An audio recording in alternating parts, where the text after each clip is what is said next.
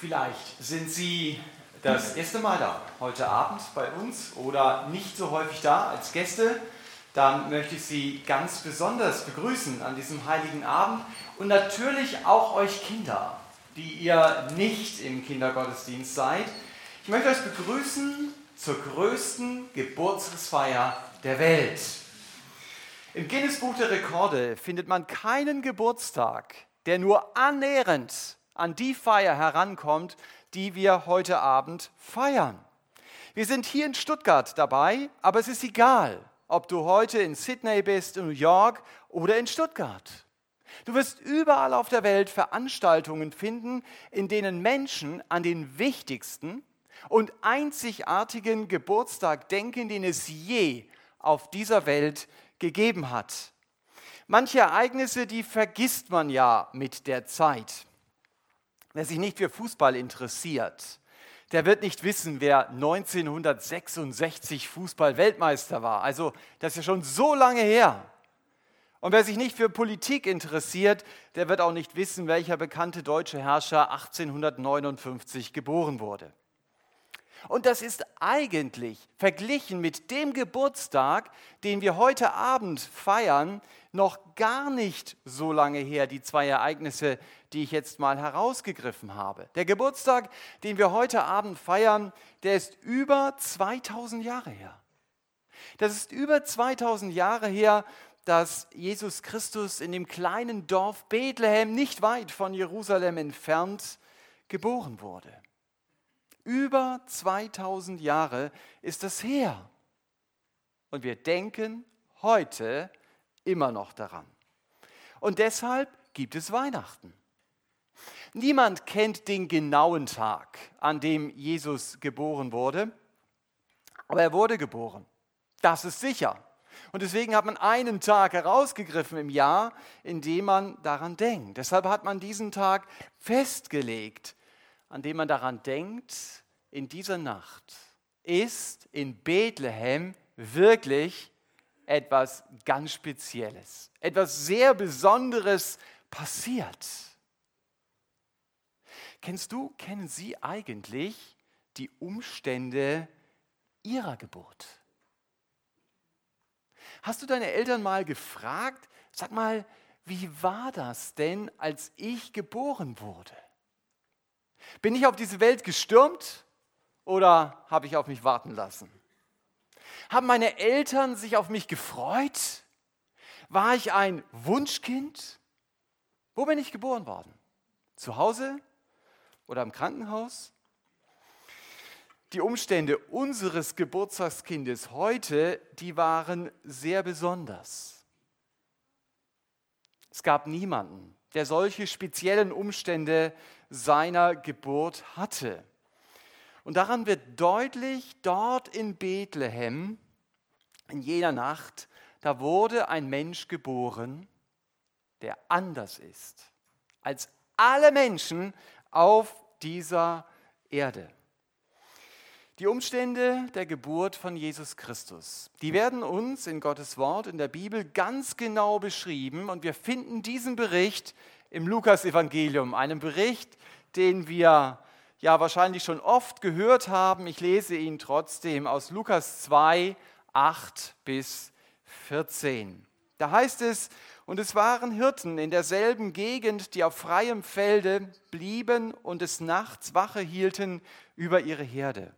Und ein Engel des Herrn trat zu ihnen, und die Herrlichkeit des Herrn umleuchtete sie, und sie fürchteten sich mit großer Furcht.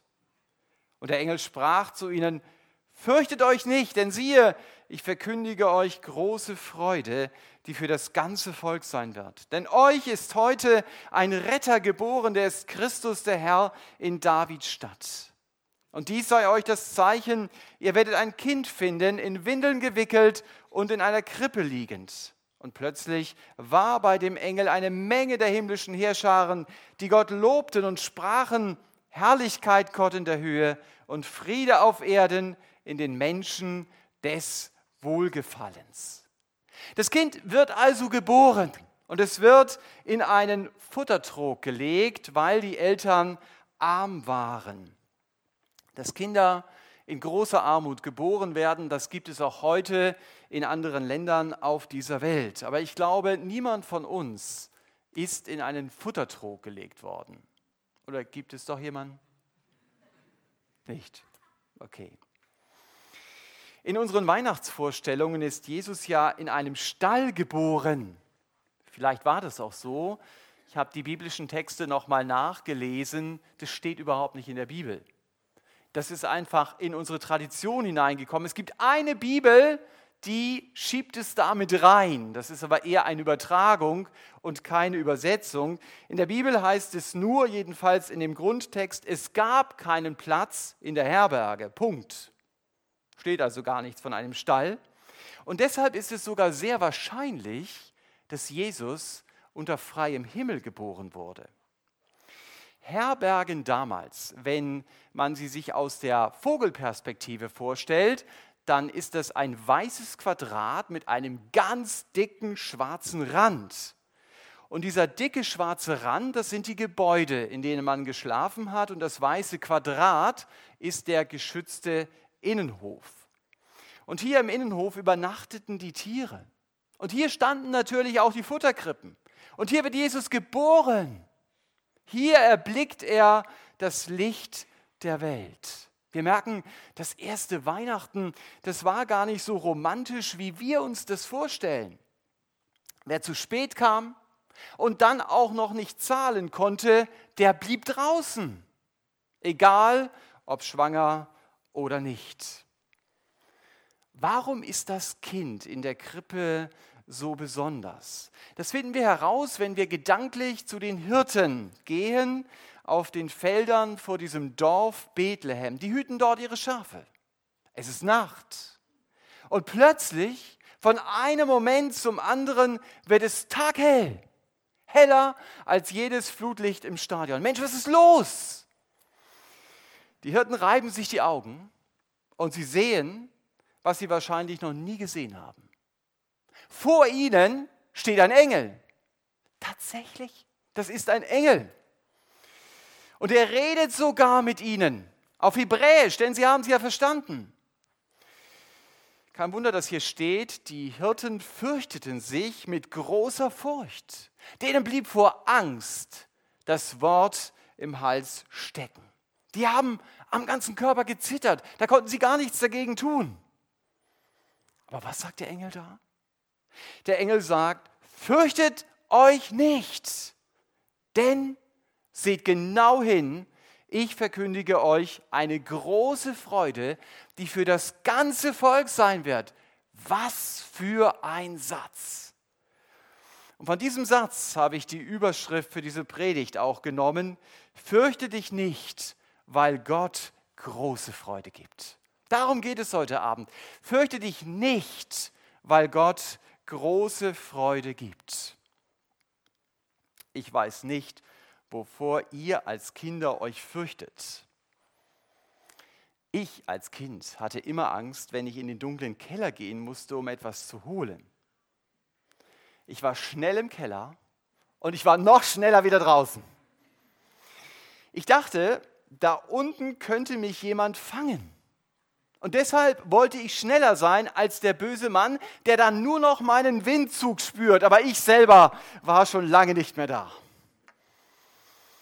Die Angst hat mir also buchstäblich Beine gemacht. Aber Angst, das habt ja nicht nur ihr als Kinder, auch Erwachsene haben Angst. Ich stand vor ein paar Wochen auf dem Eiffelturm, der ist ziemlich hoch. Und äh, meine Entscheidung war, mich nicht zu sehr über die Begrenzung zu lehnen, weil ich Angst hatte, runterzufallen. Also in dem Fall war es gut, Angst zu haben. Da hat die Angst mir geholfen. Aber meistens, wenn wir Angst haben, ist es negativ.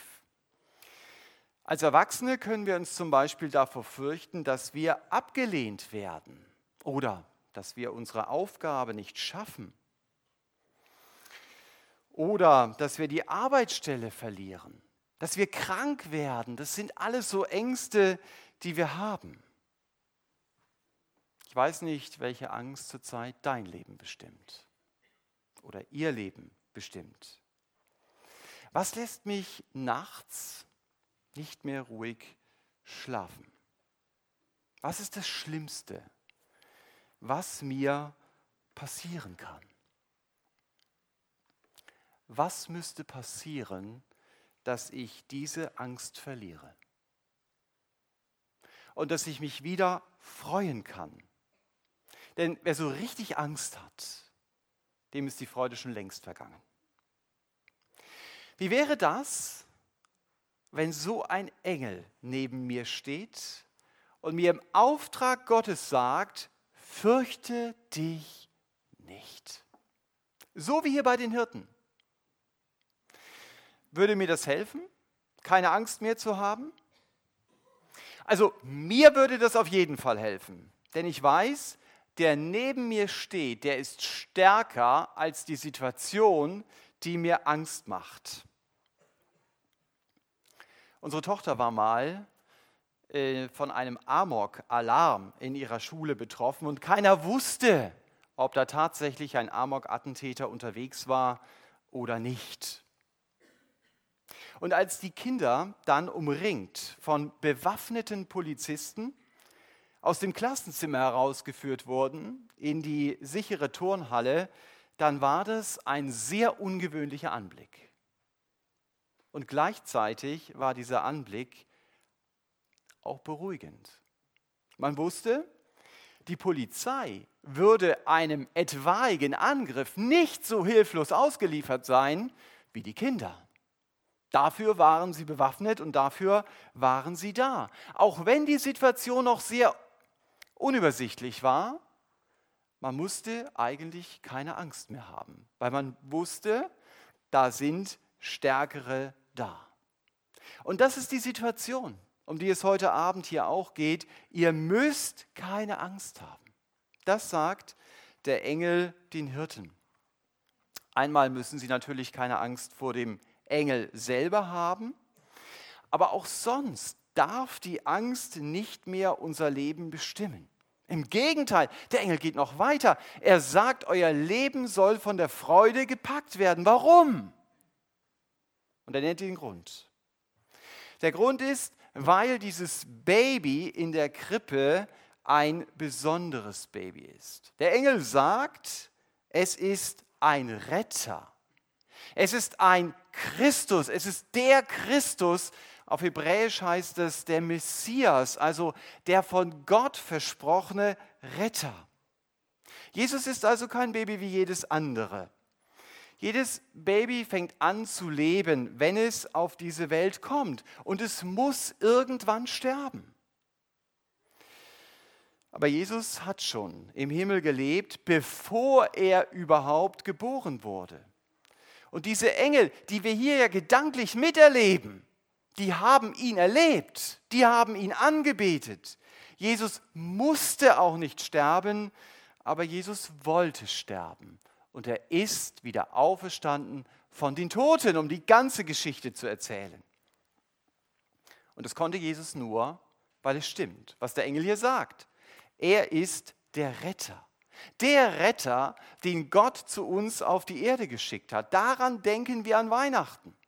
Und deswegen freuen wir uns mit ganz großer Freude.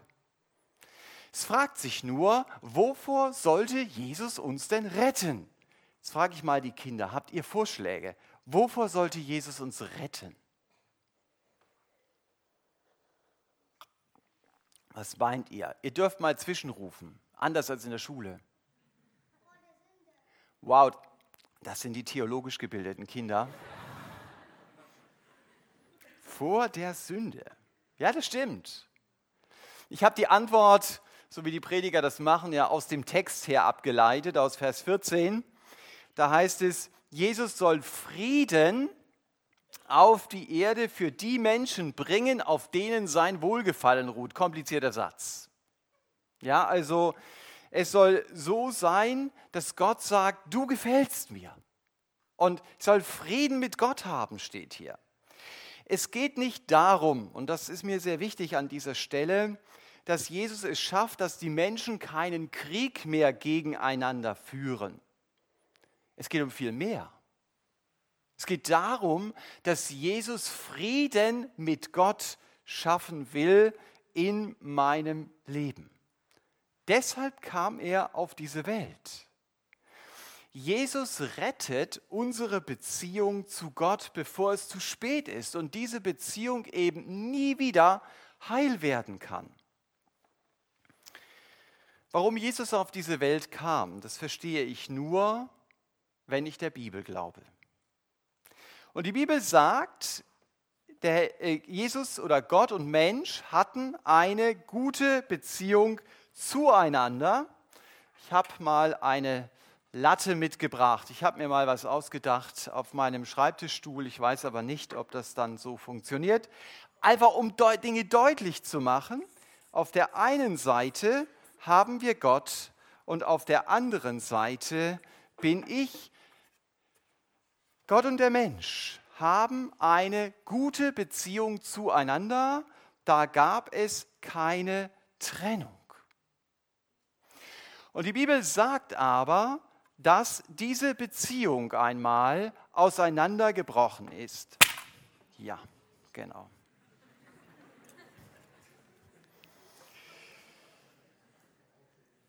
Warum? Warum ist diese Beziehung zu Gott auseinandergebrochen? Das sagt die Bibel auch sehr deutlich, weil der Mensch, der Lüge geglaubt hat, macht dich von Gott unabhängig. Mach dein eigenes Ding. Ich schaue letztens aus dem Fenster und sehe Familienstress. Der kleine Junge findet den Spaziergang seiner Eltern stinklangweilig. Und er entscheidet sich, ich rebelliere. Und zwar lautstark. Und die Eltern sagen, komm doch, komm doch. Und er sagt, nein. Und er bleibt da stehen. So groß vielleicht oder so vielleicht. Ich gehe nicht mehr mit. Und die Eltern gehen dann weiter und er bleibt stehen. Die Eltern gehen weiter und schreit er vor Wut. Es war interessant, es mal anzusehen. Aber wir sind nicht anders als Menschen.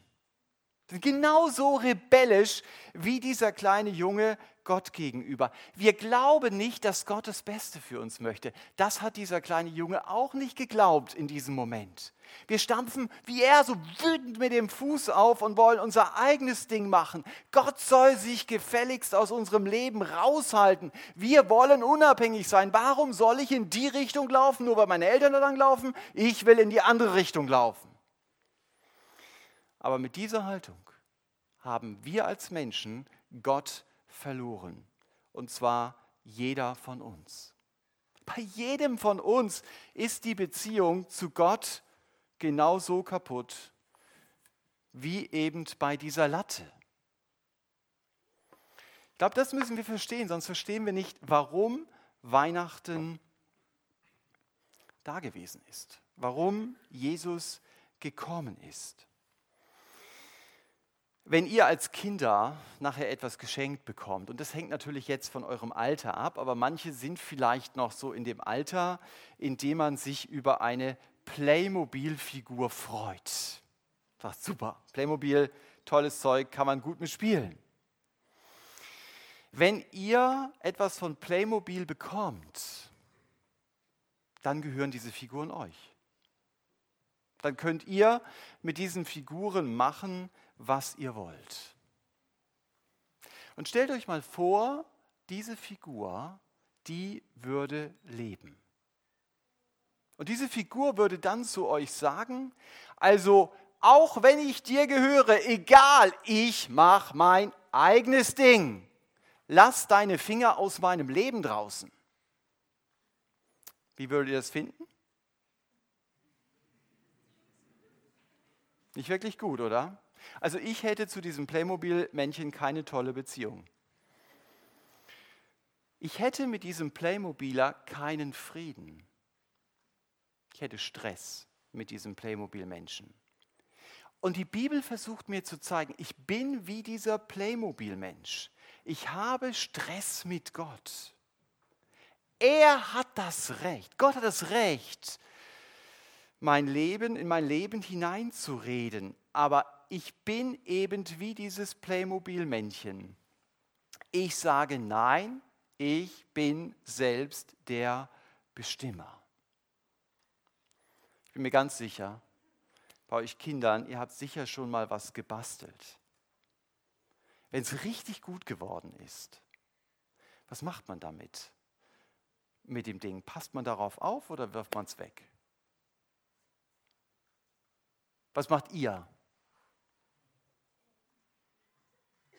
Passt man auf, ne? Was richtig gut geworden ist, da passt man auf. Man hält ein Papierbild nicht über die Kerze. Oder an einen Weihnachtsstern hängt man auch keinen Sack Kartoffel, da geht er kaputt. Macht man nicht. Das, was ich gemacht habe, da passe ich sehr gut darauf auf. Und das macht Gott auch. Er hat uns gemacht. Und er sagt uns immer wieder, du bist für mich sehr, sehr wertvoll. Aber ich, dieses kleine Playmobil-Männchen, glaube das Gott nicht, dass ich für ihn sehr wertvoll bin. Ich denke, Gott will mir meinen Spaß verderben. Ich meine, Gott hat ja keine Ahnung, was für mich gut ist. Das weiß ich natürlich besser.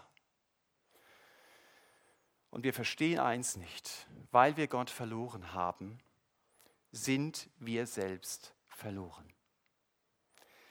Denn wenn Gott mein Schöpfer ist, dann kann er mir, diesem Männchen, auch den Sinn geben. Und dann weiß er es am besten.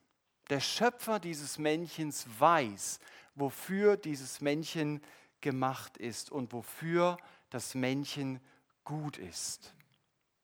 Noch eine Frage an die Kinder.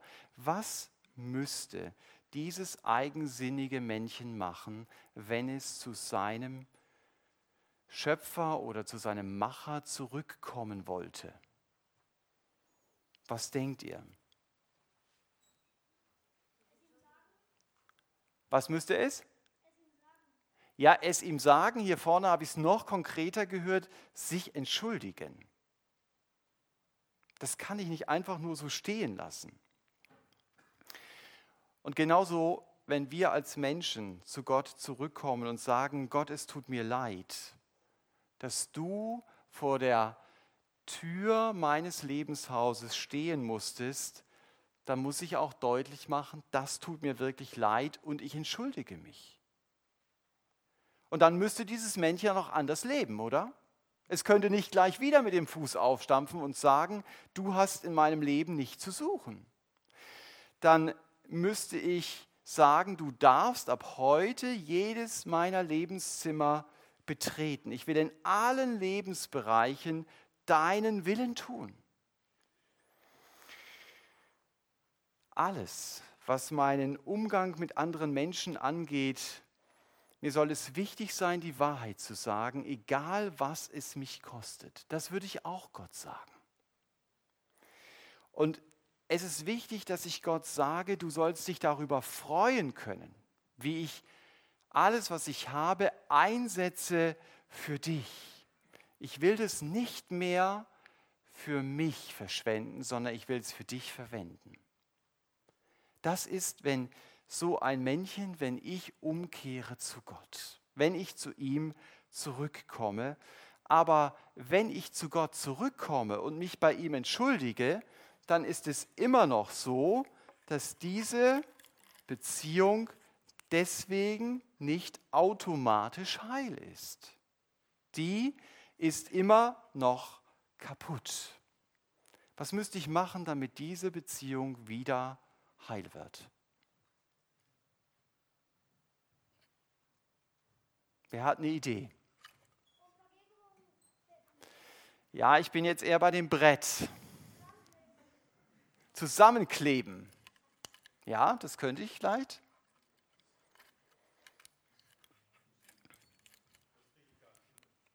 Das kriege ich gar nicht hin. Das ist natürlich richtig, äh, richtig getrennt hier. Das ist so.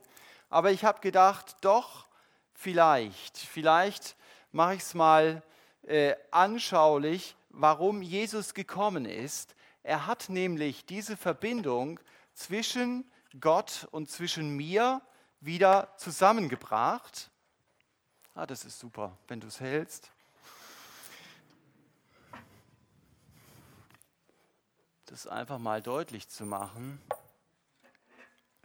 Deswegen ist Jesus geboren worden. Wir feiern die Geburt von Jesus Christus und wir wissen eigentlich gar nicht, warum war das so wichtig, dass er gekommen ist.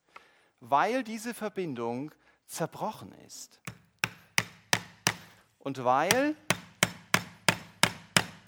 diese Verbindung wieder zusammenkommen muss. Und deswegen hat der Herr Jesus diese Verbindung zusammengebracht und damit wir es uns merken können, können wir seinen Namen darüber schreiben. Das hat Jesus gemacht. Er hat diese Verbindung wieder hergestellt. Deswegen kam er auf diese Welt. Er hätte das nicht gemusst, aber er hat es gemacht. Und wenn wir die Geschichte weiter denken und weiter lesen in der Bibel, dann wissen wir auch, wie er das gemacht hat. Das funktioniert das wahrscheinlich, ja. Danke.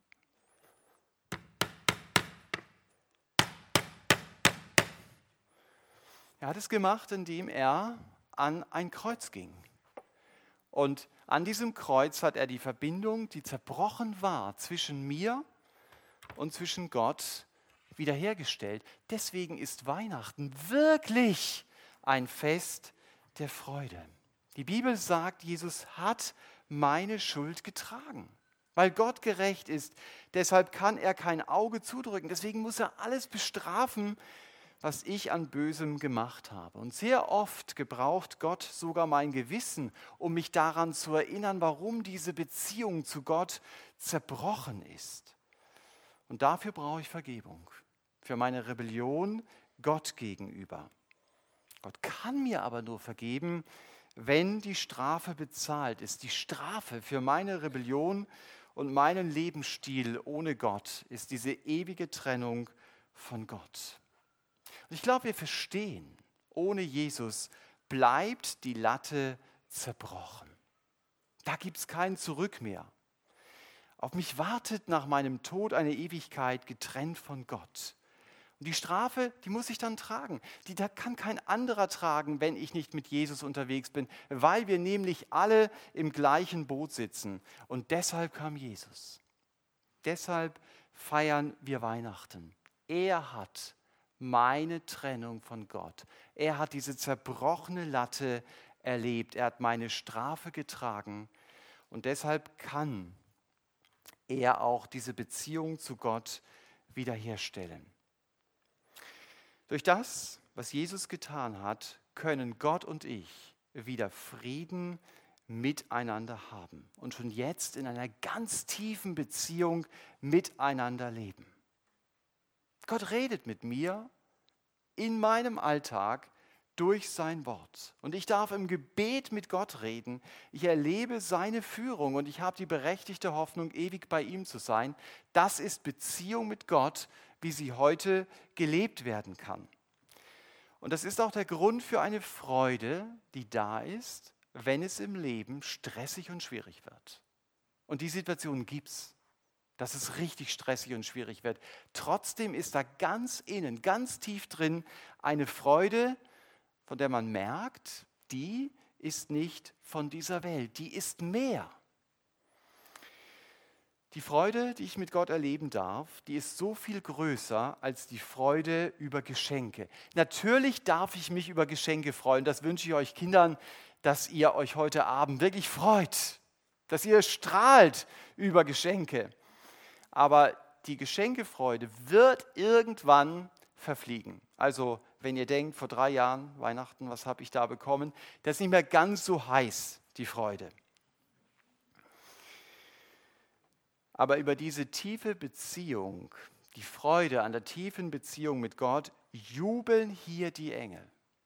Das haben wir gehört, die wir jetzt gedanklich langsam auf den Hirtenfeldern in Bethlehem zurücklassen und sie loben Gott, weil er die Beziehung zu ihm wieder möglich gemacht hat. Und die Engel, die verkünden es ja hier, Menschen, die Frieden mit Gott erlebt haben, das sind Menschen, so heißt es in diesem Text, die Gott gefallen, über die Gott sich freut, zu denen er sagt, fürchte dich nicht, denn ich gebe dir eine große Freude. Es ist eine große Freude zu wissen, meine Beziehung zu Jesus ist wieder heil geworden. Ich stelle am Ende die Frage, sind Sie schon ein Mensch, der Frieden mit Gott hat? Oder ist die Beziehungslatte immer noch zerbrochen? Sind Sie immer noch wie dieses rebellische Playmobil-Männchen, das alleine und ohne Gott unterwegs sein will? Die gute Nachricht heute Abend ist, das muss nicht so bleiben. Weihnachten ist das deutliche Signal Gottes, ich suche dich. Und ich wünsche Ihnen so sehr, dass dieses Weihnachten für Sie zu einem entscheidenden Weihnachten wird. Dass Sie verstehen, Jesus kam als Kind in diese Welt, um meine Beziehung zu Gott zu retten. Und nun wartet Gott darauf, dass Sie zu ihm kommen im Gebet und dass Sie ihm Antwort geben. Dass Sie beten, Herr, hier bin ich. Ich bin von dir weggelaufen. Bitte vergib mir. Komm, rette mich. Wenn Sie mehr darüber wissen wollen, wie man konkret so eine Beziehung mit Jesus bekommt, können Sie jeden ansprechen, der den Gottesdienst hier mitgestaltet hat. Das waren viele Leute. Oder Sie können auch einen Termin mit uns ausmachen. Da gibt es im Foyer ein Ehre-Magazin und da stehen auch die Telefonnummern drin und die Kontaktdaten. Ich möchte Ihnen ein letztes Mal heute Abend zurufen, fürchte dich nicht, weil Gott große Freude gibt. Und in diesem Sinn wünsche ich Ihnen gesegnete Weihnachten. Ich möchte noch beten mit uns zusammen und es ist gut, wenn Sie dazu aufstehen.